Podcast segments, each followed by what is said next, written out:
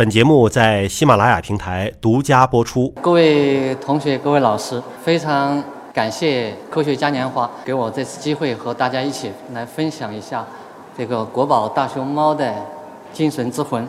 大家知道，习近平总书记非常重视大熊猫的保护工程，他充分肯定大熊猫在我国重大外交事务当中所发挥的重大作用。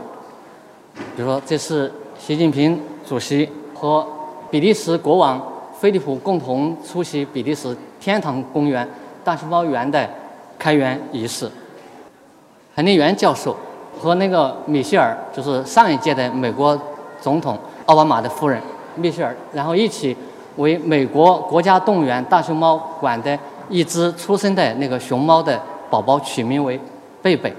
就是说，目前我们国家有关大熊猫送到其他国家去的外事活动，都是首先由习主席然后去主持这个活动。如果习主席这个时间不合适的话，就是由彭丽媛教授去主持。之后，然后才是其他政治局常委然后来做这个工作。所以说，现在这个大熊猫的这个外交是越来越重要。习主席和那个德国总理默克尔，然后在参加了这个。柏林动物园大熊猫开馆的开馆仪式，开馆仪式之后，他接见中方的工作人员，讲的话是：大熊猫外交风险小，影响大，收益高。它风险小是指的我们国家援助其他国家的很多的那个工程，比如说几十亿、几百亿、上千亿的这个工程，也许因为国外的这个政府换届，或者是因为其他政治的原因。这个工程在中途就停止了，那么这个风险是非常大的这种。那么大熊猫呢，只要两只一过去，永远都受到其他各国人民的喜爱，所以说风险小，影响大就是带来的社会效益。因为大熊猫是一个旗舰物种，所以中国在保护大熊猫上，在保护大熊猫建的这个保护区、国家公园上面，就以它为代表，然后跟它的伴生动物、伴生植物，然后全部都。保护起来了，所以它在这个生态保护方面，在世界上的影响大，收益高是指的政治收益，就是各国人民对中国的了解。那么，他希望中国特色的大熊猫文化与世界共享，要将大熊猫的文化传播于“一带一路”的山水之间。那么，与世界共享的大熊猫文化是怎么理解呢？比如说，我做的一项。科学研究的一个成果，就是大熊猫是在目前在野生的是在三个省有大熊猫的野生分布，最多的在四川省，大概占了百分之八十的个体都是在四川省，然后有百分之这十五左右的是在那个陕西的秦岭这个地方，还有百分之五在甘肃。那么我们通过这个研究发现，秦岭的大熊猫它的牙齿比较大，头比较小。但它整个外形就像猫和老虎一样的，就是圆乎乎的这么一个形态。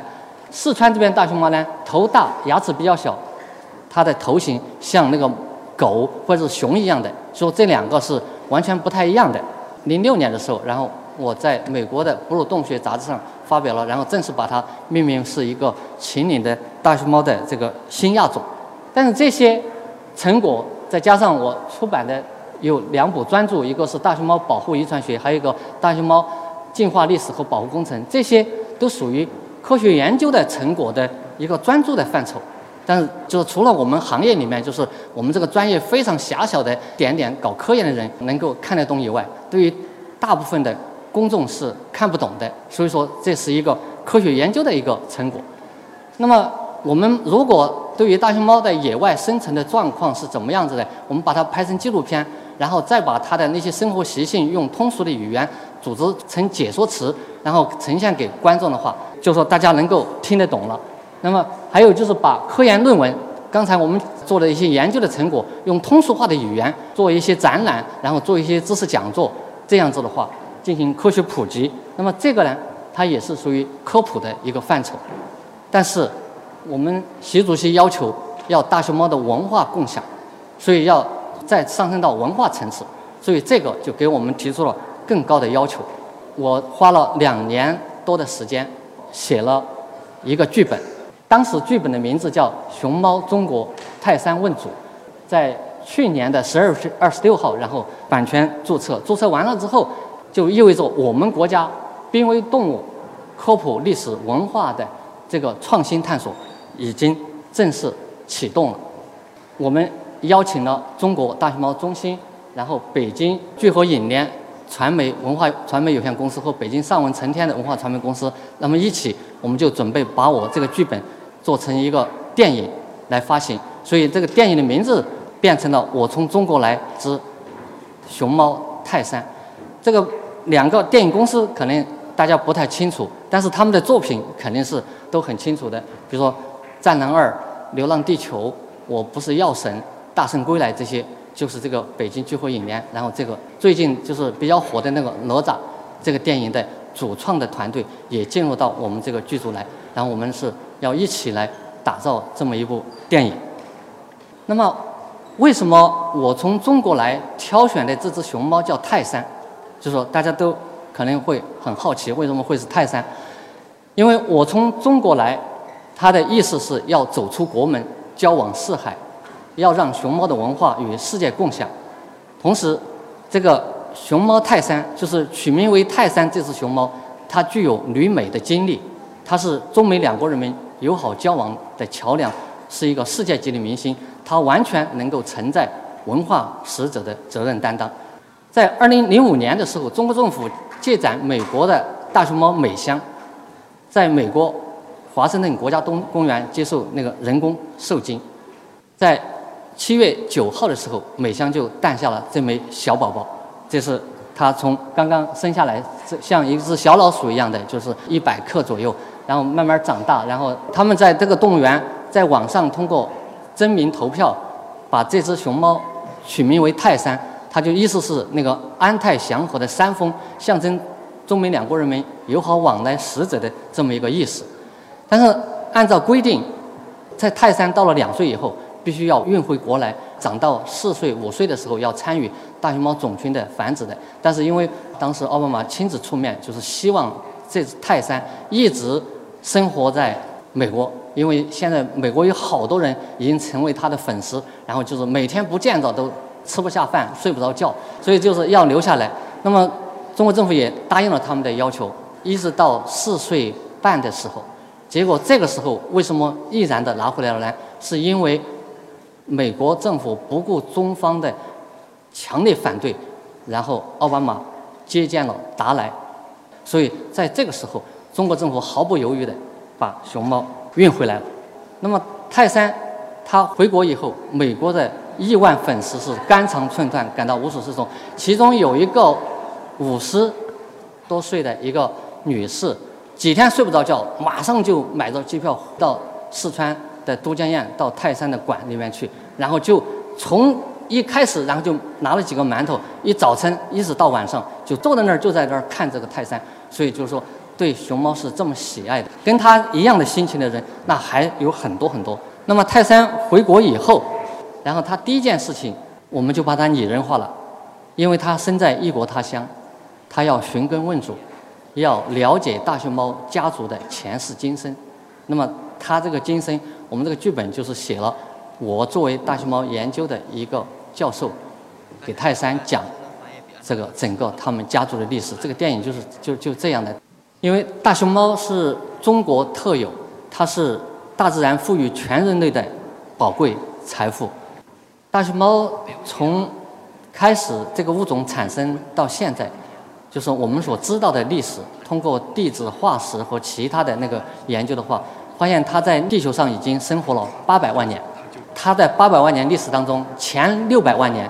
它是杀生吃肉，令其他动物闻风丧胆，跟当时的剑齿虎就是长着长长的獠牙的，捕食其他动物的。那么后两百年，改吃竹子，不杀生，上善若水，与其他动物和谐相伴。那么大熊猫的外观，它是憨态和睦、温柔敦厚、平易亲善。那么它立足于生命世界之灵的精神之魂，它是百折不挠、逆境求变、坚硬开脱、勇往直前。就说在几次整个地球温度降低的时候，那么它吃的其他动物，然后都纷纷的灭绝了，它没得吃了。那么跟它同时代的其他动物，比如说剑齿虎，有一种剑齿虎叫桑桑剑齿虎，像这这个剑齿虎呢，就随着在三百万年前，就是它刚刚开始要在改吃竹子的时候，那个时候就灭绝了。但是大熊猫这种逆境下，它改吃竹子了，所以说在逆境当中发生了变化，然后与时俱进，所以它慢慢走过来。光是从吃肉到吃竹子，它就用了将近一百万年的时间，完成了这么一个实性的转变，一直生活到今天。那么大熊猫的性格跟一滴水滴一样，水滴是一头圆一头尖，柔中带刚，刚柔并济。水滴之柔指的是圆润稀柔，它可以滋养万物，使生命世界万古苍翠。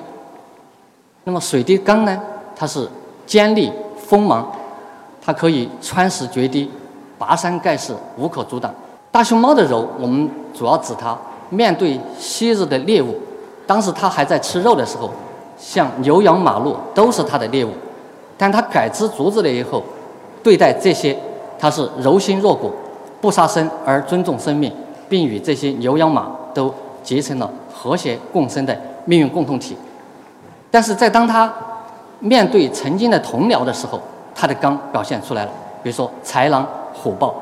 面对这些，因为当时都跟他一起都是在吃肉的时候，这些都是他的同事，所以他吃竹子的时候，再次面对他的时候，他们是相互尊重，你不惹我，我不惹你。共同享受地球的美景资源，但是如果豺狼虎豹要对它作恶的时候，它必定自卫反击而将其诛之。熊猫在野外的时候，成年的熊猫是没有天敌的，它是背靠一棵大树站起来，前两爪，然后就可以任何豺狼虎豹都打不过它。但是它不主动攻击，但是你也不能够把它给灭了。所以说，在在外面，它我们看到的时候，一只豹子。一只豹子的话，在它的手里的话，就像我们在外玩太极球一样的，就是它就有这么凶猛的。为什么你们到那个大熊猫参观的时候，老是有警示牌，那个工作人员老是叫你们不要去接近，那个手不要伸过去。看到它很温柔，但是一旦你触犯了它，它一掌发过来的时候，然后把手都给你会劈断，就是这么厉害。另外，大熊猫的外观图案好似一幅太极图，太极图黑白对称的外表。它时刻警示着，生命世界是需要和谐与平衡的。因为太极都知道，虽然有的时候白多一点，有的时候黑少一点，或者是相互倒过来的时候，但是它是瞬间的波动，但是总的是趋于平衡的。所以这就就说我们做什么事情都不能够过度的强求。比如说我今天非要考一百分，但是我能力之下有可能我考八十五分。就我最大能力了，这个时候应该心满意足，不能会因为另外十五分没拿到，也许我今天我这一个星期，然后都吃不下饭，那影响多影响身体，影响身体，然后就会影响刚才我们尹总说的，影响人的寿命，是不是？就是要对任何事情要平和一点，所以我们所设计的大熊猫的这个形象的话，它不仅仅需要展现大熊猫的真实的外观。同时，它还必须透过这个形象来传递出大熊猫与生俱来的以柔易刚的和万众森林和谐共生的内涵品性。所以我们研究发现，中国人的性格就是大熊猫的性格。所以我们这部电影里面没有提任何一个人，实际上就是讲的大熊猫的性格。但是，一点评他就成了中国人了，因为中华民族热爱和平，心地善良，即使是面对。世俗仇怨也会摒弃前嫌而秉承包容的博大胸怀。另外是，中国人尊重生命、宽以待人，一个种族都不能少。与世界共同富裕发展的兼善天下的世界观，以及人不犯我，我不犯人；人若犯我，我必犯人的生存之道，恰恰与大熊猫立足于动物世界之林的生存之道是如出一辙的。所以说。大熊猫的精神和中国人的精神是一致的，因此，在大熊猫告别濒危历史、阔步走向种群复壮的新征程的时候，以及在中华民族在习总书记“人类命运共同体”和“一带一路”战略思想的指导下，万众一心去实现伟大中国梦的时候，我们大熊猫的形象就应该抽象的演绎为象征中华民族性格文化的一个图腾的标识。一看到这个大熊猫的这一个形象，就知道这是中国人。但是呢，我们在做这个的时候，已经是非常纠结，因为国外